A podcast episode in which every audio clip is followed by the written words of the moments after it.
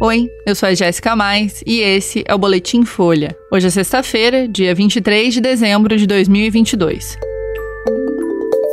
Lula anuncia 16 nomes para compor ministério do próximo governo. Congresso aprova orçamento de 2023 com salário mínimo de R$ 1.320. E pesquisa Datafolha mostra que beneficiados usam Auxílio Brasil para comer.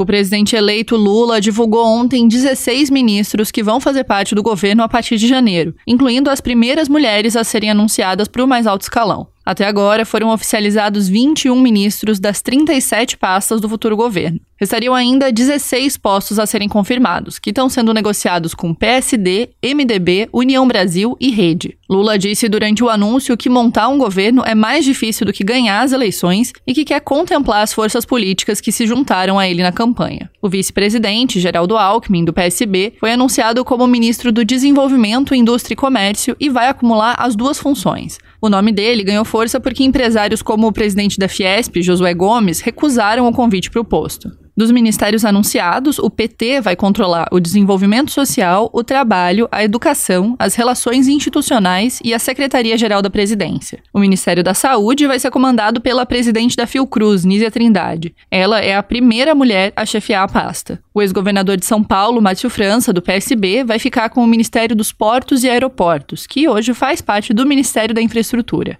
Daniele Franco, que é irmã da ex-vereadora do PSOL, Marielle Franco, vai ser ministra da Igualdade Racial. E a especialista em violência de gênero, Cida Gonçalves, vai chefiar o Ministério das Mulheres. Para o Ministério dos Direitos Humanos, o indicado foi o advogado Silvio Almeida. Aliada de Lula no segundo turno, a senadora Simone Tebet, do MDB, não foi oficializada como ministra até o momento. Ela pleiteava o desenvolvimento social, que acabou indo para o senador eleito Wellington Dias, do PT. A lista completa de ministérios já oficializados você encontra no site da Folha.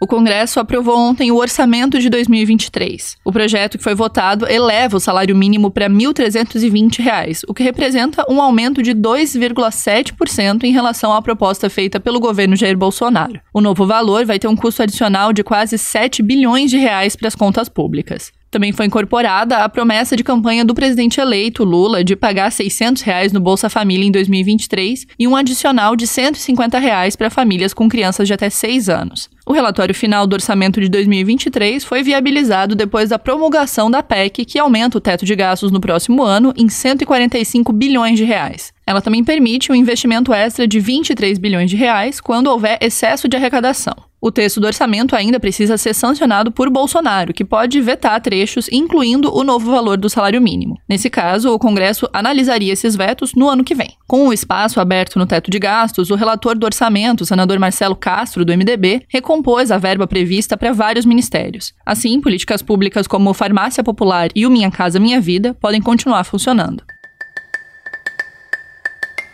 E uma nova pesquisa Datafolha mostrou que os recursos do Auxílio Brasil continuam sendo usados principalmente para garantir a alimentação das famílias beneficiadas. 76% dos beneficiados disseram que usam o dinheiro para comprar comida. Pagar dívidas aparece em segundo lugar, com 11% percentuais são os mesmos do levantamento anterior, feito em setembro. O uso do benefício para comprar comida fica acima de 80% entre beneficiados com ensino superior, donas de casa, estudantes, autônomos e assalariados sem carteira. Comprar remédios é a prioridade de 5% e a compra de gás foi citada por 2% dos beneficiados. O Datafolha ouviu 2.026 pessoas em 126 municípios nos dias 20 e 21 de dezembro. A margem de erro é de 2 pontos percentuais.